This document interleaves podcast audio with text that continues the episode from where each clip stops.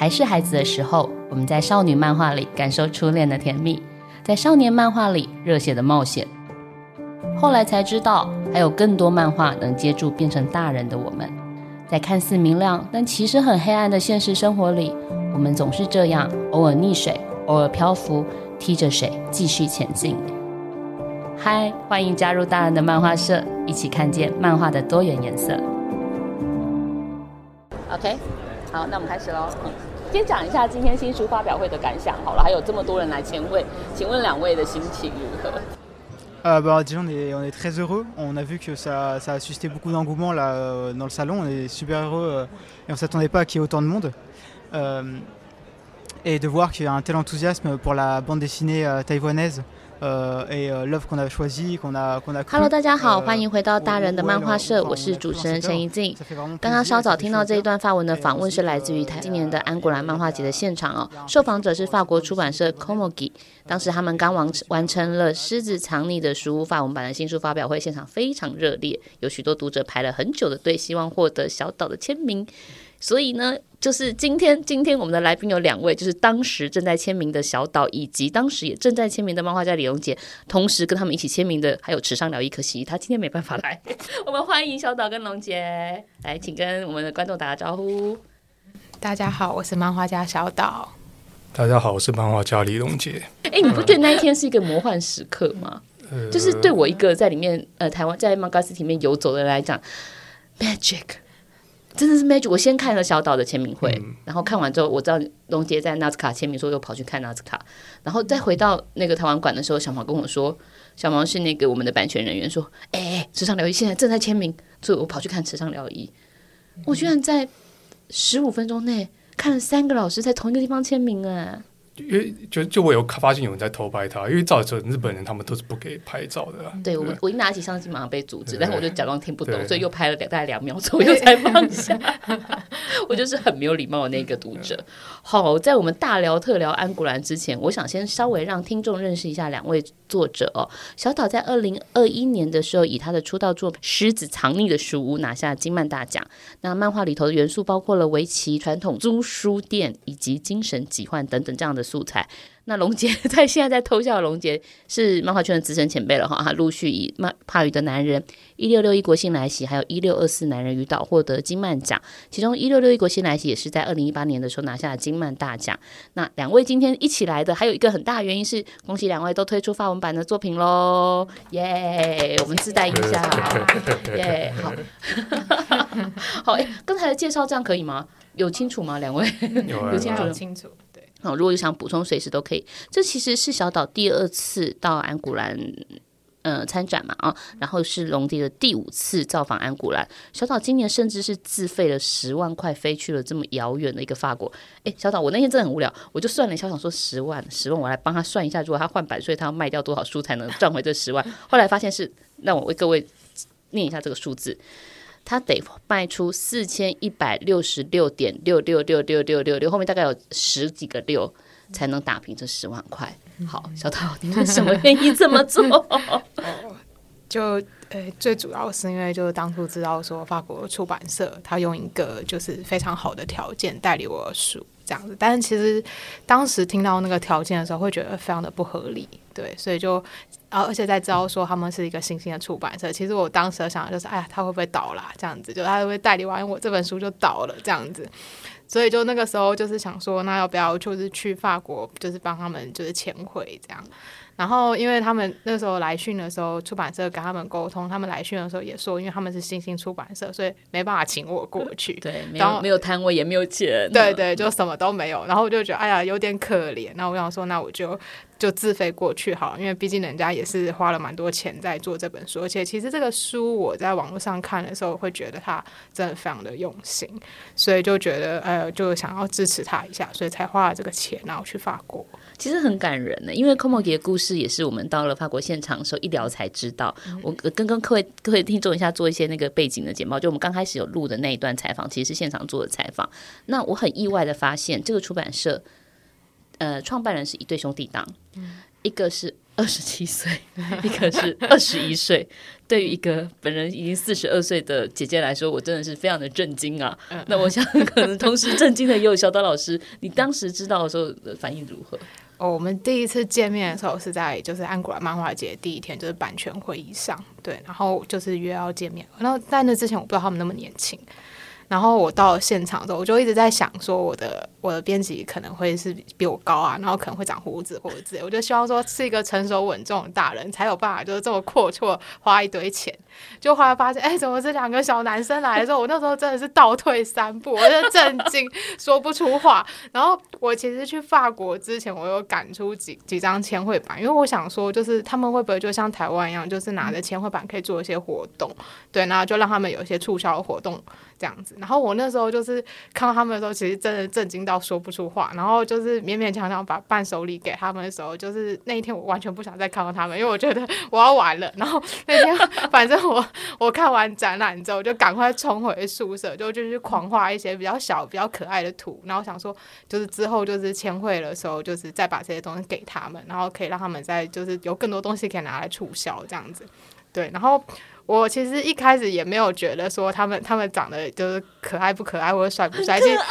我我一开始没有，因为我一开始真的是被他们年纪震惊到了，我就是真的是 完全不能理解。然后后来是因为就是我来签会的时候，就是那个版权人员小毛就一直跟我说哦，他们很帅耶，然后他好喜欢你哦，然后就一直就帮我拍了很多照片这样。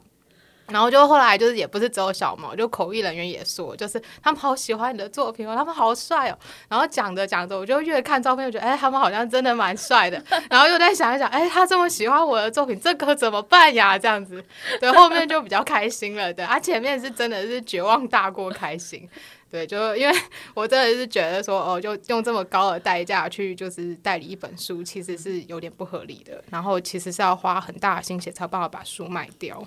这个《狮子藏匿的书》的法文版是这个出版社的第一本书，就是创社做的第一本书。然后，因为这本作品呢，其实蛮多，在去年到安古兰参展之后，蛮多法国出版社想要的，所以其实他们有经过了一个竞价的过程。那他们以一个相对来说，呃，蛮不错的。代理费用、版权费用把它买下来，甚至他们很勇敢的做了一个完全崭新的范文版封面。我觉得其实都看得出来，这两个年轻人的企图心，以及他们对热爱漫画这件事情的那种热情很强大。对，就是真的是太过强大，对，强大到我跟佩珊都觉得很害怕。就是当我们听到那个条件的时候，就是我我到目前为止只有听过佩珊说怎么怎么只有我觉得很可怕嘛，然后我心里想说我也觉得超可怕的。我们也有点惊讶，但是大家可以开心的事情是，就是台湾漫画其实是有实力的，所以才会这个东西不是一朝一夕发生的事情，就是真的有实力才会有人愿意出来竞价，这是很很非常非常商业逻辑的事情。好。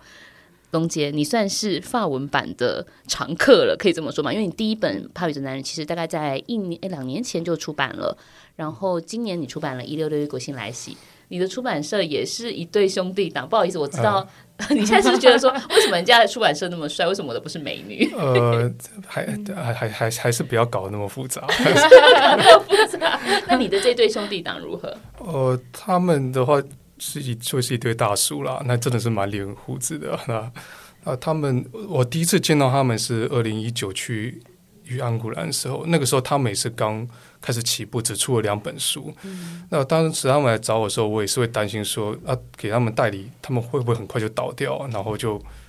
就就买不到了。然后那但但是那个时候他们本来是优先要的是帕语的男人，但那个时间点因为这本书。版权上稍微有点问题，的确没有办法立刻给他们代理。我就跟他们说，可能要等一年以后。那刚好等一年以后，我有观察他们出版社的状况，就是一年后他们是还活着，而且而且就是基本条件就是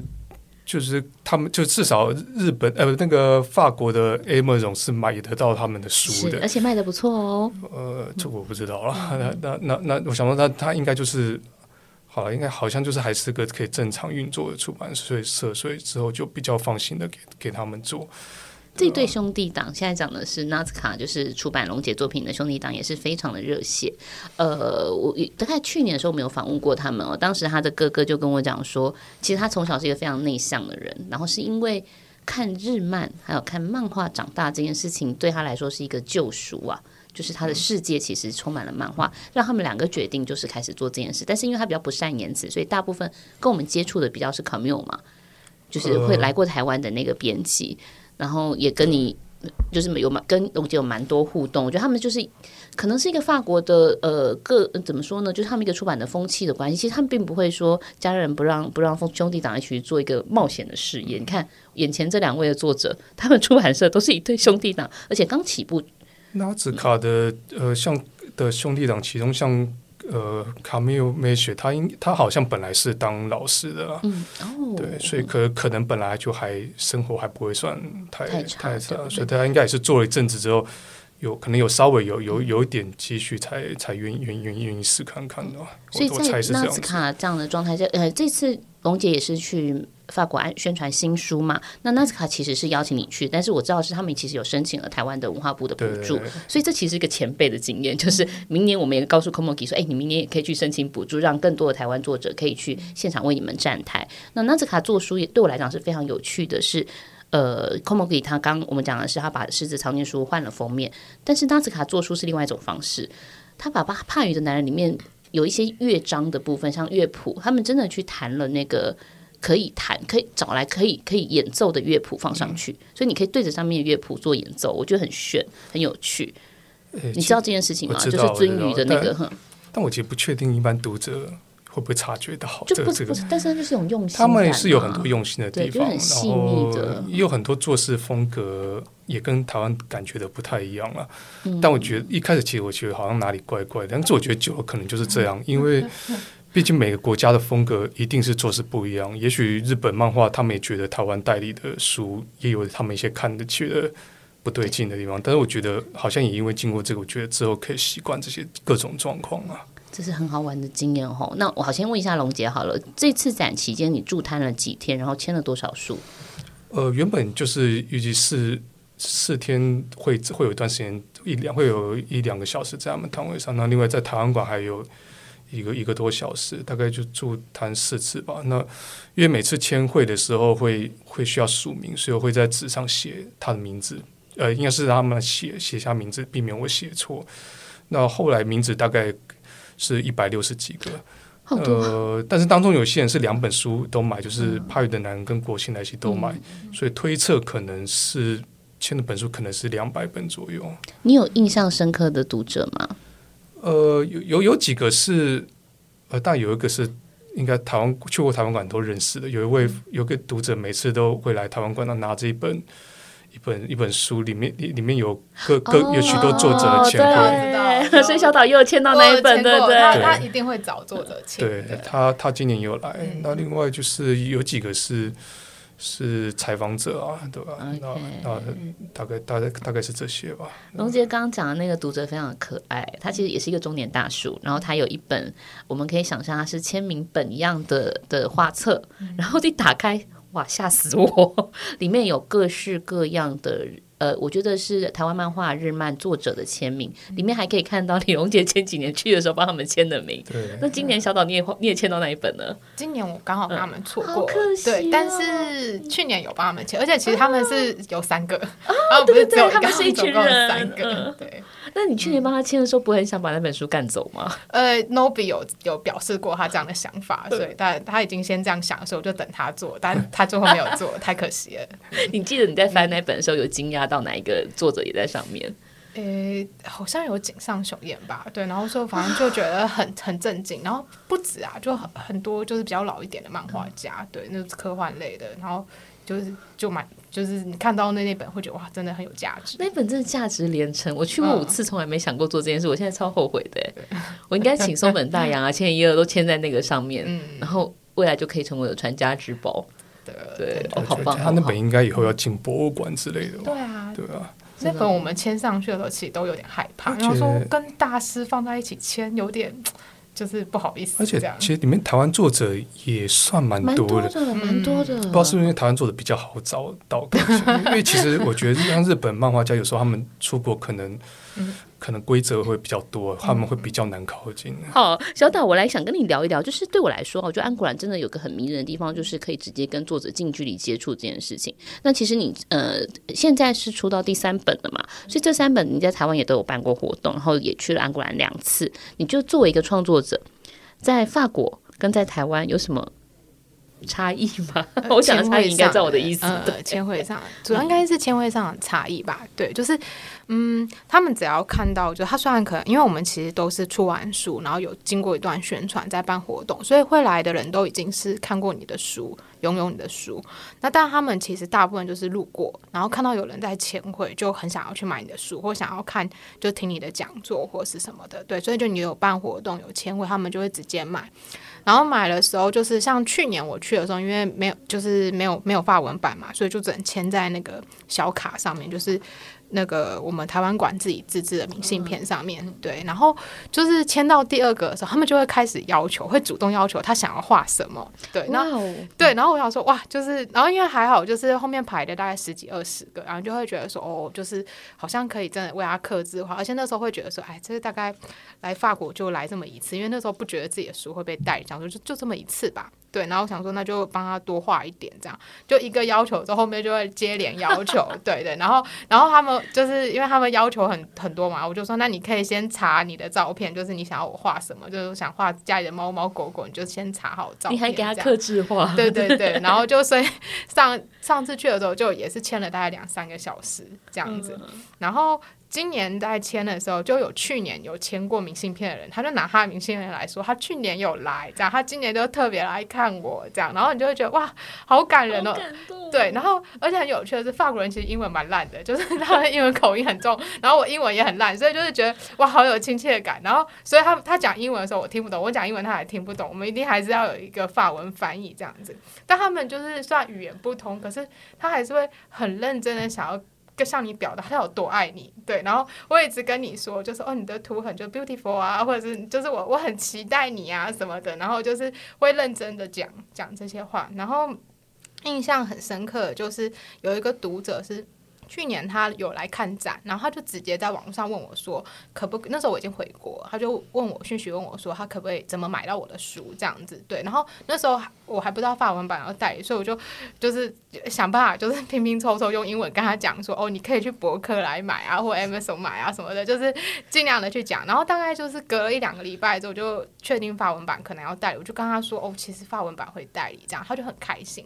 然后就是到我要去法国，这一次要去法国前的时候，他就在传讯息说他会他想来看我这样，然后我就我在那边等，我帮他准备就是就是中文版的书给他，然后我给他之后，他也把他就是他其实很会画画，所以他也把他的同人志送我，他也是 对他也是画日漫的，就是对他叫 Yellow 对 Yellow，然后他有自己的粉钻，而且他粉丝还比我多，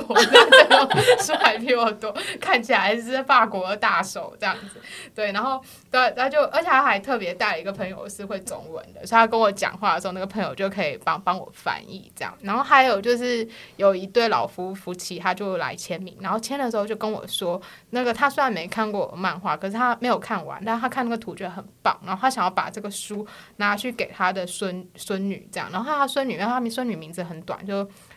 那个反就英文就是 Z O E Z O E，所以我就有记起来。结果我回去之后没多久，他孙女就传讯说他拿到书了，然后他看完觉得很喜欢，对，然后对，而且那时候因为我刚好发了一个废文，好像就写说什么啊，我我最近工作好累，我我只想躺躺。然后他就说老师就是没关系，你可以躺多久都没关系，等你休息好再继续工作，对。天哪，好温暖哦！就就法国人就特别热情吧，就是他语言跟你不同，就是你看他传讯写照啊，他那一定也是用翻译软体翻出来的英文，就文法跟我一样，错的地方都一样，就是对，但是所以就很有亲切感。但他就是语言不通，还是会尽可能去跟你说他有多喜欢你这样。这其实是很感人的事情哎，就是。哎，我我不知道我这样形容对不对？因为我在安古兰现场看到台湾作者跟读者们的互动，或者说法国的读者对台湾作者的一种喜欢的那个状态的时候，我记得我今年我忘了跟谁讲，我就非常感动。我说啊，我好感触哦，感触的原因在我怎么觉得我们的台湾读呃作者在法国感觉成就感比较高。我这样讲对吗，龙姐？嗯。不，我不确定精不精准，但是确确实有些在那边有些感受是台湾不一定会有的啦。对啊，那那那因为我从最早的那个第一届的台湾馆，甚至台湾馆的前第一届的前一年就去过。那大叔背包客旅行是更早开始。那其实这几年真的是变化蛮多的，感触也非常复杂，嗯、包含早年曾曾经去过的其中两位前辈，后来也过世了。当年你也觉得他们好像因为去了之后，想要重新再再拿起笔的感觉的的样子。那那但是没想到后来他们也不在，然后。那、哦、我插播一下，刚刚龙杰讲的是漫画家曾文和漫画家陈弘耀。呃，对，那那还有一开始去的时候，那个过程有多麻烦、多辛苦，在在最早还没有像呃大块他们这些工作人员帮忙情况下，那个过程也是很累人啊。当那那包含这几年前那边的环境的很多也有很多变化，呃，那些变化很大原因其实跟智慧型手机有关，像早早期。的，例如说来采访的很多，他们会说是电视台记者或者是什么实体杂志记者。那今年去已经变得很多，他说他的身份就是网红。那 对 KOL，对，这还有一个坚持要戴着面具采访你全程，你到现在都不知道长什么样子。啊，我有看，他看过他。他就拿，他有拿下来给你看。有了，因为因为因为我们后来在船上，不是呃船上，不是船上。刚刚出现一个腐的状态，我跟笑到很快乐。河河边的船船上 吃饭的时候，他当然是会拿下面具。那那另外就是因为那还有在那边呃那个那个城市里面在里面呃走走的一些感觉。第一次第一年去的时候印象很深，是他们路上狗大便真的是很多。然后后来其实这方面有明显的改善。那他观察好细致。那因为二零一一年去的时候，那个时候智慧型手机还没有那么普及，所以那个时候是正是看实体地图在走路。我还记得当时出发前特地。在那个在电脑里面列印的那个 Google 地图，一张一张拼接起来带去的。我能想象是古时代。对，那个拼接的地图我现在都还留着，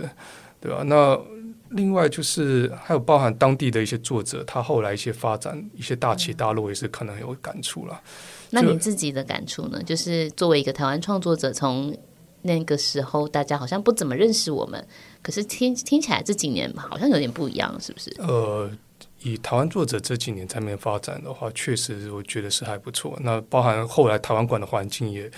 越来越成熟，然后那边要卖出版权也的管道也看起来也比较容易许多了，对吧？那嗯，像。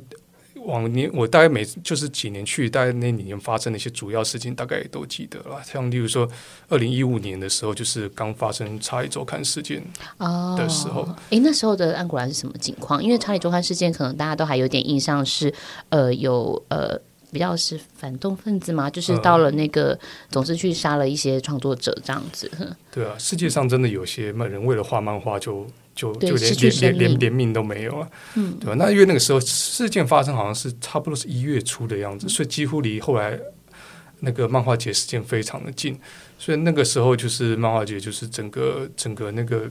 那个那个那个气氛维安就就是很明显不一样，那维安非常的严格，那那个开幕闭幕的时候也有一些相关的纪念活动，那当时结束后。刚说到大起大落的作者，就是当地作者，就是那一年我还记得，后来林立金安排我们去了一间当地的漫画工作室，当时有一个年轻的漫画作者，那个 Bastian f a f e s 对，他当年看起来真的就是一个年年轻的明日之星。那本来今年的安古兰好像本来有一个他的主题展，哦，但但是没想到。开展前，很多开始有人挖出他过去有些争争议。你是说波丽娜跟绿的滋味的作者？他有一些过去有些争议言论被人家挖出来，然后因为这些争议导致他原本今年有个主题展也被取消了。那他今年在台湾还有出一本呃中文版，是那个他改编那个呃。科多马提斯的的漫画就是一个他的版本，对吧？那那本呃出版社还要找挂名推荐，但挂名的时候你并不知道他还不知道他有发生这些争议啦。但是毕竟是科多马提斯，你还是会觉得有这个机会当然要推啊。毕竟是同样喜欢喜欢留鬓角的男人嘛。科多马提斯是那个呃欧洲漫画史上我认为最帅的男人，是一个船船长嘛，对不对？呃，对，对船长。然后在安古兰很多地方都可以看到他的形象。对，对，那另另外就另外就是因为呃，就是因为像呃对，那当然你也是想当年也是有作者，就是他也经历了这么大大的一个一些变化，对吧？那那另外就是我在我在那个城市里面，因为某些原因，所以有一些不一样的。你不要在一边，好像要给听众猜猜看。好了，反正李荣杰的感触很多了。他在安古兰的时候有非常多的感触跟我们分享，因为毕竟他去了第五次，每一次都当做是最后一次来，没想到下一次又来了，这样 好像很好玩。而且他他也应该在安古兰经历过很多奇怪的事情，包括说吃了生牛肉啊，一些很奇怪的食物，你也都尝试过了。小岛，你跟荣杰是以前熟悉吗？认识？呃、应该是金曼讲之后，但金曼讲之前我就知道他，因为他有一次是。是那个，我因为我我在当漫画家，就是正式出道之前，有参加很多比赛。然后有一次我参加开拓那个动漫集，就是那几短片的比赛的时候，他就是评审。然后，但我要我要我要小抱怨，对，那时候他跟叶明轩老师都是评审，然后。但是那一届就是叶明轩老师就评的时候就说啊，就是就很社会化，就说啊，大家都画的好好，就是比我们过去强好多好多哦，真是太厉害了。然后画李龙杰就说一届不如一届。然后我那时候看到的时候就觉得，哎呀，这个老师怎么这这这么的，就是说话这么讨厌。就以后如果在业界遇到他，我就。尽量离他远一点，对，然后就没想到，就是金曼奖结束之后，他就突然主动跑过来找我，然后就说：“呃，就是你你会下围棋吗？”然后我就说：“呃，我会啊。”然后他就开始说，就是他那个以前好像学棋学到学到八级嘛。对对对，我就有小时候也因为有稍微学过，所以也也对围棋有些。有些还还不错的回忆啊。对小岛开始比较印象的时候，是他之前参加另外一个出版社比赛，太丢脸。哎、欸，可是这一次安古兰行之后，你小岛，你对 你你对他有比较改观吗？其实金漫奖之后就有了，因为就发现他好像就是就是比较就是就是其实就是个好人嘛，然后就是直来直往这样，然后而且就是这次去安古兰，只会觉得他好像有点太浪费，他就整路都在那边抓宝可梦，然后我说哦，这么多古今都不看，你头也不抬一下。他就说：“哦，我来过五次了，就是很习惯，然后继续抓他的宝可梦。”哇，我说：“哇，这个人真的是，真是有够奢侈浪费的这样子。”哎，其实，其实在，在在那边玩宝可梦有个很大的差异，是因为我们知道，你现在是要认真跟我们谈宝可梦吗？也可以，呃，不完全是宝可梦。我们知道安古兰那边其实有很多跟漫画相关的壁画，对，那有些壁画其实，在比较远，甚至是不容易看到的位置。而以前当然当地也有也有出一本书是讲。各个壁画的位置，我有买，然后我想要去收集那些壁画，但失败。但有些壁画真的是在你正常状况下不会走过去的地方。可是那些壁画里面，在安古在宝可梦里面一定会有补给站，所以你其实为了玩那个游戏，你就会走到一些你原本不根本不会走去的地方。对，那那其实 是因为我怎么觉得你在帮自己合理化？呃，因为这个游戏还还真的让我在那个那个城市有找到一些特别的乐趣，而且是还真的是跟当地特色跟漫画是有关联的。对龙杰现在讲的这个事情真的是非常的充满了画面感，因为安古兰我们呃之前可能有提过，它是一个小小的山城嘛，所以整个展览其实是发生在从呃山下的车站一直到山上的市中市市中心都在发生。然后除了这些呃展览的空间之外，同时，我们可以在很多建筑的墙面上面看到不同的漫画家、不同的创作者画下来的大型壁画。只是我们以前是循着这些画要去按图索骥，想收集到，没有想到有人是把它当做宝可梦的一个 一个目标。哎、欸，其实蛮有趣的、啊，因为他真的就收集到了。对啊，因因为我们一般之前会看到，一定就是例如说我们住宿到展馆的路过的位置嘛，才才会看到啊。但是有些地方我就不知道为什么，然后放在一个就就真的。那个地方根本一般不会，没有人会走过去。你如果明白，它就是在比较远的。但是如果你如果不看宝可梦的地里面的地图的部件，你根本不知道那个地方壁壁画在哪里啊。好啦，总之你也是收集到，而且去站到奇怪的补给站，或者是。有时候他就聊天来半说：“哎，你等我一下，你不然你先走好，因为我现在要打道场。”我我我目前我目前第一个在在国外的金牌道馆就是在安古兰的，对。你的安古兰回忆跟大家很不一样的，不一样。但今年的安古兰也不愧是真的是进入第五十届哦，实在是非常非常盛大的惊人。我那天稍微算了一下，大概大大小小山上山下加起来的展览是超过了十八场。哦，那每一个展览都有很独特、很很很很的不同的角度跟它的展陈方式。然后我记得我们去看，我跟群宁去看金杰俊的时候，刚好遇到小岛，后来又遇到了龙姐。那龙杰部分先不谈，因为他很快就溜去看他自己的事情。可是因为遇到小岛，让我觉得很有趣的是，我我我们可能本来只能这样子寻常路人放的看那个展览的时候，范文也看不懂。但小岛带我们看的时候，有很多好玩的发现。来跟我分享一下，小岛先开始好了，分享一下你看到印象深刻的展览，以及有没有什么好玩的跟台湾不一样的那个东西，这样在展览上。就当然就第一个就进击的巨人嘛，然后就是。我我最震惊的就是它那个网点都还是手工贴网这样子，它都没有转换成就是数位，所以你就可以很明显看到那种各种网点的痕迹。然后像是比如说比较传统那种接网的方式、挂网的方式、叠网的方式，它通通都有做到。然后就是非常非常的复杂，所以它你可以想象后面的助手群有多庞大。因为这种网点通常都不会是老师自己贴，因为如果老师自己要贴，那绝对赶不上连载。因为他可是周更呢，对啊，对啊，然后所以就是会觉得非常的厉害，而且看到那个现场原稿的时候，才会发现说啊，那个原来台湾就是那个东立小本的印刷，好像没有把那个它的那个网点细节看不到，对，细节是看不到，因为就是小小开本有点无奈，就小开本，所以看不到那个差异。对，所以就是可能在台湾，你看，就是我自己看《进击的巨人》，就是会觉得说，哦，我就专注在剧情，我就觉得他的画技虽然有进步，但好像不会让我觉得到很惊艳。当然，他有些地方场景是你会让你觉得漂亮，可是他看到原稿是觉得天哪，怎么这么厉害？就是老师太强了。而且那时候部长看看到最后的时候，就是因为。他那个台词其实就是都日文嘛，就是当下是一时间会对不上他漫画中中文翻译是什么，可是就是那个画面，就是整个展现在你眼前的时候，你真的会感觉到他那种很压抑的想要追求自由心是非常非常的强烈，所以其实看到最后时候，他那个整个展的安排会让你真的觉得哦，有一种就是终于取得自由的感觉，然后其实是会。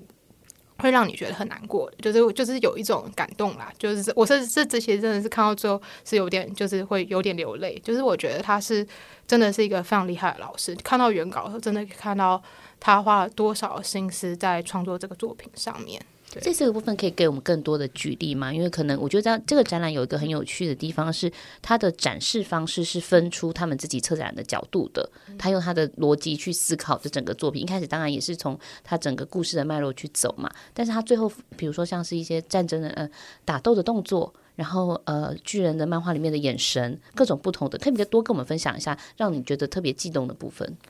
特别激动部分，其实因为它都是真的，都是放那个漫画里面重要的场景，大跨页或者是什么的，对。然后呢，其实嗯，那时候看就是他，我最印象深刻，就是当他最后放的就是他那个艾伦，他就是终于就是解脱那个样子，对。所以他在前面都放了一，就是都是他战争的过程，而且其实他最早期的。就是没有放，就是他画技比较粗糙的时候，其实没有放，都是放他中后期，然后画得很好的时候的作品。所以你看到后面就是中后期的时候，他就已经开始到就是很。就是整个故事核心往下挖很深的嘛，然后其实是很痛苦的。然后到后面他放那个他解脱的那个样子，你是那一瞬间真的觉得就是啊，他讲出那个我们都是自由的时候，你会真的相信他讲的这个话是发自他内心，他终于获得了新生这样的。所以就是我觉得那个展场的整个布置，他的做法，他把那个战争的感觉、那种痛苦、人民被压迫的感觉都表现得非常淋漓尽致。还有他从就是破茧而出那种感觉，他也做得非常的好。然后。当然，就它里面有把一些打斗的场景，它会特别 放在一起。那因为其实就是就是简三创老师，他其实真的是懂格斗术的，所以他的打就不是那种假假的打，他是真的懂得格斗的。嗯、对对对，所以就是。他的打其实就是姿势是漂亮的，然后就是是真的就是拳拳到位的，对。但是他早期当然因为他画技的关系就是有点限制啊，但后面就是变得很厉害，所以就是看到的时候你会真的会觉得哦，那个打下去好像真的有点痛这样子。我记得策展还讲了，在导览的时候讲了一个很呃让我特别印象深刻的事情，是因为巨人这个漫画里面有非常多的裸体，而、呃、不能说裸体，就是看得到他结构肌理的部分，就是肌肉束的那个感觉。嗯、然后呃，策展人说因为。简山庄他真的去做了，他真的理解这一切，所以他的肌肉的用法是正确的。嗯、就当他可能使出右勾拳的时候，他肩膀上面的肌肉会长成什么样的树状？嗯、其实那是没有办法躲藏的，因为他没有穿衣服嘛。就是在漫画里，那这个东西对漫画家来讲，是不是一个也很很会很会想要去了解他怎么做到的部分？嗯，因为因为我自己可能就是物理治疗师，所以我就知道他那个肌肉是怎么动的，都蛮合理的这样子。对，所以专家出现就嗯，没错，他这个他这个打法，他这里绝对会变成这样子。对对。啊，这你看漫画的时候会有别种不同的 观察还蛮好玩的，偶尔才会突然意识到啊，但是大部分时间就是当然就是快乐的看过去，对。但是他通常会意识到有问题，都是他画错的时候，你才会觉得哦哪里怪怪。但是他如果都没有画错，你当然就是顺顺看下去。所以就看剧人都顺顺的看下去，就表示他应该都是对的。哦，你是讲的话错，我觉得李龙姐想要说点什么？没有没有。李龙姐有这种抓出我漫画有画错的地方。我们有一个非常 严格的读者，你要可以讲吗？这可以讲吗？好，龙姐你自己说，你是不是一个也很爱看人家的漫画，然后帮人家挑错误的地方？呃，有时候当然是因为那个漫画是。画的很好看，我会我才会一直重复看，啊，一直重复看，你才会发现错误。如果如果今天的，结果今天漫画很随便的看过，我就不会发现那些错误了。所以当然是因为漫画本身很厉害，所以我才会才会注意到。欸、我觉得他在本人面前好客气。对啊，你什么时候那么社会化了？对，你自己说，你发现你发现什么？啊，你说发现什么？哦，那你说那个军巨人长，我就我就有注意到他。他有些跨越中间的地方，他可能知道说漫画，因为你在书上看不到中间地方，所以他，嗯、所以他其实我发现有有有一张跨页，它中间那个画的地方其实没有接起来，这个也没关系啊，反正会压住。对啊，那其实还是看原稿的力量会特别不一样，尤其像《进击的巨人》，我其实漫画全套都买了，我当然内容都看过了，可是你看到原稿的时候，你会觉得。好像是都没看过一样。啊，对对对，这个也是我一个很深的感觉。对，这这感觉其实很神奇啊！你明明都看过，但是你去看，却好像都是新的。那日本人的原稿还是很特别，是因为他们又要兼顾品质，但是他们又必须要兼顾速度，所以里面一定会有很多修改的痕迹。那修改痕迹通常就是。原告展值得一看的地方嘛，所以这这次大家都看得很过瘾哈，两位都看得很过瘾。对，那但今年展览比较特别，是它虽然是安布兰五十周年，但你也感觉到这几年来日本漫画在法国力量也真的越来越强。居然三个最印象最深的展都是日本人的展，有一个是伊藤润二，对，池上辽一，然后还有剑山创的《进击的巨人》。对，那反而因为我这一次因为有比较多时间必须待在出版社，所以这次我个人看到展子其实就比以前少一点了。所以你这次最喜欢的是哪一个展览？呃，其其实还还是呃，可能是池上辽一吧。为什么？就就他他有，我记得他的主题有有呃，他首先因为我因为因为他是一个待的比较久的漫画，已经做比较久漫画家，你看到他的话，其实也可以感觉到。日本漫画时代的一些改变，他早期的很多，他早最早期的画法，其实也跟那个年代很多人的画法很像。那那个时候他还没有完全建立自己的风格的时候，你会发现那个那个时代很多漫画家，他们早期的路线的风格其实都有点接近。那后来他们在渐渐发展出他自己的样子。对吧那其实池上辽一，我我看到他的作品并并没有看很多啦，少少是我看到过的的基本刚好也没有很喜欢。那那但是你还是从那个展览面去重新认识这个作者，那他的状况下，那那那当然后来我也买了他的画集，那画集我也重复看了很多次。那即使你本来其并不了解他的故事的，但是你还是从那个展览看到了一些一些自己很喜欢的部分。那我这个也是印象蛮深的。那那那个伊藤润二的展览当然也很特别啊。其实伊藤润二的作品我也看了很少。而且以前老是有人说，我我看到怕雨的我画怕雨的男人，就说想到伊藤润二，听久你会觉得很烦，对啊，那那那你那这两个呃伊藤润二看池上辽一都是我当然多少看过作品，但我其实没有看很多。也不算是忠实粉丝，但是那个那两个他们的展览都让我让我看看的有算是有很很多惊奇的东西在里面，包含很多作画的细节，以及真的是只有透过原稿展才看得到的东西，直接看漫画纸本有些就是看不到，也不知道为什么会这样。那也因为这样子，你会去相信说，即使现在这么多人已经重视什么都要数位化，或是或者是已经开始越来越少人在纸在画画在。手绘画用手绘就画在实体原稿上，但也没因为每次我看了这些展览，都觉得觉得其实持续去做这个做法，我在我来看理所当然，而且我也乐在其中吧。所以每次去安古兰，其实是一种信心的推动，或者是增加你对这件事情，我我继续做这事情。我相信蛮多创作者去那个现场都会受到很多激励，都激励啊。嗯、那有些人觉得说啊，我我应该要赶去赶着。回国去画什么东西呀、啊，怎么样的？但是有时候回回去以后，其实还是会怠惰了，还是会继续怠惰。就是感动是一时的，有没有持续下去？但是受激励的人，当然还是一定还是有很多啊。刚龙杰提到一个事情是呃日漫的强大啊、在安古兰这边也看得到嘛。那当然，这是对对，不管是在台湾或者对日本来说，我觉得很很奇特的事情是。好像只有在安古兰这个地方可以看到这么大量的日本的原稿，而且几乎每一个都可以拍照的展览是很难得的。那某种程度，当然对呃，我我认为它对日本人来讲是有一些意义在的。是安古兰已经在地经营了五十年，是真的成为一个国际型的漫画奖项跟漫画的展展展览跟节日哦。所以对日本，我听策展在讲说，他们第一次邀。嗯，伊藤润二跟他说想要邀他的特展的时候，他是马上很快就答应了，而且他甚至在法国拍了非常多的采访，这根本对我们来讲是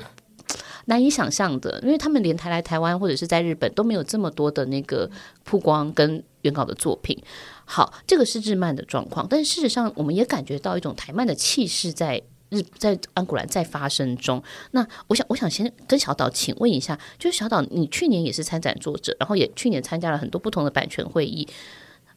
我觉得或许某一种台漫的机会是因为日漫的接近而发生的，你自己怎么看？国际出版人为什么对台漫开始有兴趣？他们又是如何看待台湾漫画？嗯，其实我觉得他最原始会开始关注到台漫，当然就是因为日漫的关系嘛。那就是法国其实有很多新兴的小出版社，他可能想要做日漫，可是他代理不到就是很厉害的漫画，因为就是日本漫画它的代理门槛相对比较高，所以他就会往周边的，就是日本周边的，就是国家去找。那其实以日漫创作来讲，日就日本以外，当然就是台湾其实算蛮强的。然后，所以他们就会就是转而代理台湾的作品。那台湾的作品其实整体来说发展到现在，画技已经是有一定的水准了。对，所以他就是代理起来至少是个漂亮的作品这样子。那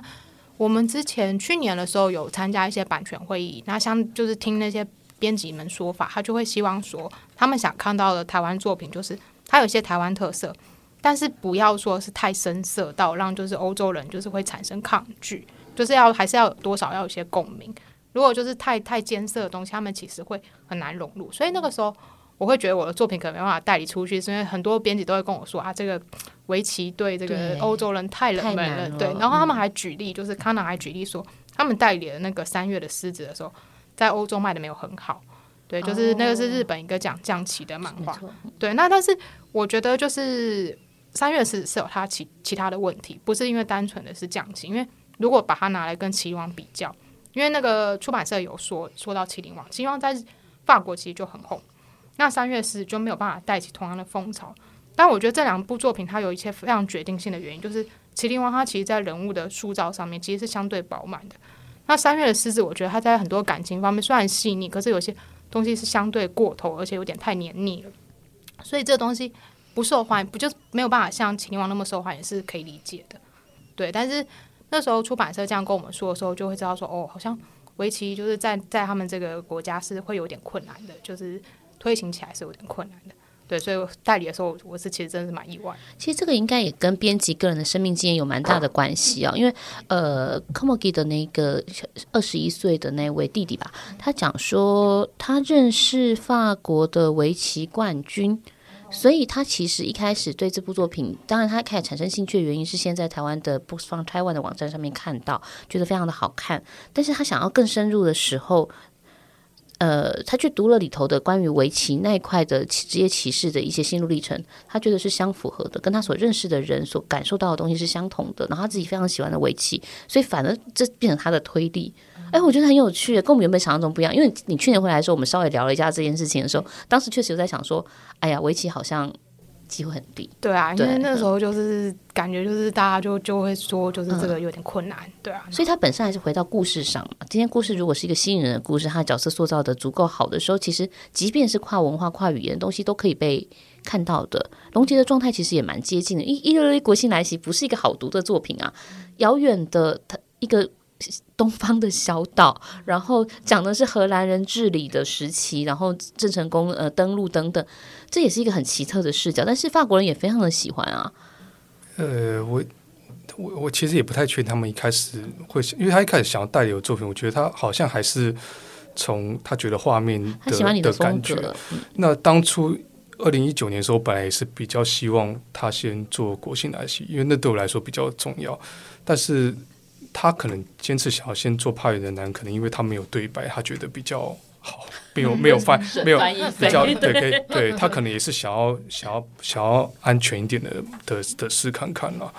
对，那后来呃，我我其实因为我跟他当然是语言不通了，我们其实没有聊太多。这我们其实很很，我跟那边编，我跟这对兄弟编辑其实没有聊聊过太多了。那他可能也就是单纯看，就像我们看法国的许多漫画，我们也没也没看也看不懂它文字，但是我们也就是看画面的力量或者是它的魅力来去决定要不要买。对，我们自己看买欧洲漫画，其实也是一样的状态，就是文字他看不懂，但是我可能从他的风格喜欢的时候，我可能就会下手了。这次这次你们买了很多书吗？诶。我还是主要是买画册，因为像伊藤润二或池上辽一，其实我其实是看蛮多他们的漫画，所以就是买他的画册就是留作一个纪念。因为其实伊藤润二的漫画虽然我小时候看很多，但是我根本就是。不敢买他的漫画回家，因为我觉得那个那个东西好像带回家要放个符贴在上面，晚上会有东西爬起来。对，对对。但是这次看展的时候，我有点感动，我觉得我长大了，我可以直视那些画面了。对。然后我那样讲的时候，刚好被那个周建新老师他他的经纪人罗宾听到，他就一直就安古兰快要结束之前，每天都在叫我什么导大大导大大，你长大了这样子。对 对对，郭哥哥郭哥哥。对对对，就是其实我还是主要是买画册，我就是比较偏好画册。然后其实那时候我有有一点想买那个对有有一个他们。代理的日本漫画就是那个那个鸦鸦片满洲国，那个是日本，就是已经出好像快要出到第十集了吧？对。然后我那时候当初在网上看到，就哇，这个作者真的画得太好，而且那个题材就很新，很很很特别。但这种书就是到台湾一定会断尾。然后我知道法国有代理的时候，我就很想去去买。然后呢，但是因为我本来一一直以为他只有就出到一二集，然后说买个一二集做纪念，结果发现啊，他出到第八集，我就很犹豫，然后就想说啊，后来就算了这样子。对，一次要买八集，对，一次要买八集，感觉负担有点大，对，所以就就想说算。但是那个真的是画的非常好，就是我觉得他就是代理了非常多很好的漫画，他们代理完之后，他们都是会再重新设计过。哎、欸，我我很喜欢他们再重新设计过，嗯、像那个呃，是《天国之吻》嘛，就是呃。糟糕，我忘了他的名字。娜娜的作者叫什么名？史泽爱。史泽爱《天国之吻》本来在台湾出繁体中文版的时候，它是三册嘛，可是他们做成了一本，然后翻起来就是它有一种厚重感，可是它又很轻，我觉得好符合那个《天国之吻》本身作品的样子。对啊，很有趣，类似的东西。法国人做书真的很迷人哦。你们拿到自己的新书的时候，感觉怎么样？就就刘姐就当当然当然当然你还是会会觉得嗯。心情还不错了，对啊，对啊，那那就你看到自己的书用。另外，另外一种国家风格的方式设计，也会觉得很有新鲜感啊。嗯，其实会蛮感动的。我想受到感触应该更深，因为你被换了一个封面。对，就是他整个换一个封面，而且他那个是拿里面的内页就是来做，然后请上色是重新上色，然后他还把那个就是他手指拿的那个围棋那个地方卡掉。所以我跟编辑看到呢就想说，这个大家会知道他是在演什么吗？而且他书腰上面还大大用英文写说这个得了什么二零一二的什么金曼大奖。然后那时候我看到那个标题，第一个想法是。法国人知道这是什么吗？台湾人都不见得知道了。然后，对，然后后来他拿到实体的时候，最开心的他就是比台湾的版本小，而且他就是也比较轻，然后就是封面是画面。然后我就看到这个漫画，我就很开心啊！这就是可以带进厕所的漫画。对我们的盖牙出的书太重了，带进厕所很不方便。整体来讲呀，就是整个安古兰对你们来说，如果说今天呃要分享给同业好了，作为漫画家来讲，安古兰重要性是什么？对你们两个来说，呃，当然，如果是没去、没有去看过的，但我觉得一一生中还是看一次啦，就是还是有它可以增加很多见识。那就算去看过，也也许以后也不会再去了。可是它一定会在你的创作的生命当中留下一些什么东西。那那另外就是有些人也许有机会在那边可以发展的，我相信也是有一些漫画家是。他其实，在台湾能发展的比较有限，可他他的东西在法国反而是有比较多人喜欢。这样的例子也不是没有，也是有一些作者是台湾的作者，也是有些是呃，先在日本在在法国出法文版，然后后来再出中文版，这样的例子也是有了。那另外就是还有他们处理展览的方式，其实，在台湾也是看不到的，也许别的国家也看不到，因为他们就是跟一个整个。老城市的结合，那的那种那那样的环境，其实是，其实，在台湾也不可能复制了。对啊，那就是你在那边会觉得他们看待台湾呃看待漫画的方式其实不一样的，那就觉得这也是一种很特殊的体验啊。就我觉得就是去那边，当然就古迹很漂亮嘛，然后最重要就是那个展览，其实。我通常一个展览都会看到两三个小时以上，所以其实我能看的展览是非常有限的。可是我觉得它的这个整个策展，它其实放了非常多的东西，然后很值得一看这样子。然后其实我会认为说，短短的一个出国是很难让一个人有什么太大的改变，因为你其实就是真的就是出去看一看外面的状态。我觉得其实很难真的是有什么巨大的改变。可是出去最重要的一点就是你看人家怎么布展，然后看一下就人家怎么卖书，怎么做书。然后还有就是因为安古兰，就是以台湾来讲，就是安古兰驻村或者是参展，近几年比较被漫画圈知道，所以能够出去的作者，其实都已经算是很前面的作者。那这样的作者，你在跟他们交流的时候，会很清楚的知道大家的能力其实是非常的强的，就是那个自省的能力，我觉得这点是很重要。就是、自省能力，对对，就是漫画家一定都是自恋啊，就是你都是自恋狂，才会把你的东西拿去给别人看。那但是自省能力不见得是所有人都有，但我觉得去到这个场合上的大部分作者，其实那个自省的能力跟他怎么样去调整自己的状态，那个他们都是想得非常清楚的，还有未来的规划会是什么都是很清楚，所以彼此在交流，所以毕竟就语语言就是相同，所以呢，你跟这些作者平常也不会见面，透过这个场合大家见面去互相交换一些想法，所以会发现啊，原来别人是这么努力的在做一件事情。然后其实从中也可以去调整自己的创作步调，这样子。然后再来就是，我觉得，因为法国它这个国家它是相对比较自由，然后也比较就是注重个人的追求，所以会去做出版社的人，其实大部分真的是秉持着热忱，然后在做这件事情。所以我觉得整个感觉上来讲，他们出版人相对比较有灵魂，就比较有活气。而而且也有可能跟他们环境没那么压榨是有关系的，所以他比较多神秘的点子，跟他整个表现出来的那种朝气是完全不一样的。对，所以我是觉得是可以出去看看。然后呢，而且就是那些展览啊、书啊什么的，其实我觉得都是一个很好的一些知识上的刺激。嗯，你刚刚在提到说安古兰对你的影响的时候，有一块是有些东西你会留下来。你你被安古兰影响最大的是什么？可能也也许还是跟我画的东西一些作画方式，也许还是有影响。那另外可能就还是会，可能是一些对于台湾漫画圈的一些改变的记忆。因为其实安古兰台湾馆，我觉得日后啦，在提到台湾漫画史的时候，它一定会是重要的一个部分，因为它对，因为它其实对台湾漫画家长期来讲，其实影响是还蛮大的。对，那包含我又刚好是从第一届甚至第一届前一年有有去看到一些现场的状况啊，也也许在在我晚年的时候，也许写写写回忆录的时候，可能会把一些这些年一些细一些事情。趁我还记得的时候，也许当然，也许也会记错。你现在就开始写比较微忘记，或者 或者是以前人现在不好讲的事情，也许有些人过世以后就比较好讲。欸、你很烦，好讨厌。好好好，来，我们进入最后一题，就是身为台湾漫画家呀，其实我们也知道说，现在台湾环境真的是好像有变好，但其实还是很辛苦。你们会不会想要给同业，或者有什么建议可以给同业，或者是说在环境里头努力的人们？我觉得就是现在当然是因为有政府的补助嘛，所以出版上来讲，就是成本上来讲，我们不用负担到这么大。可是其实我本身并没有到那么赞成一直用补助的方式延续出版，因为其实这样表就是会让作者没有办法去面对商业，对，其实是很容易把作者养废的。就是你今天之所以要出书，这就是一个商业行为。你的书其实它就是一个商品，你就是要去认真的去面对你的销量。那以台湾来讲，其实我觉得跟十几二十年前比起来，当然是有进步，尤其在画技方面是有呃非常大的要进。可是当然最大的问题还是就是我们的剧情。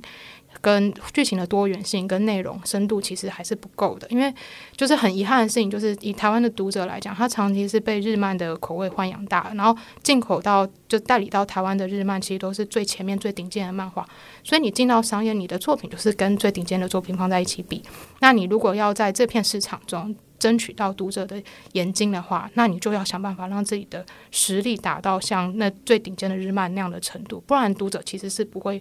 就是买单的，因为他的时间跟金钱就是这么的有限，所以我觉得终究是要回到，就是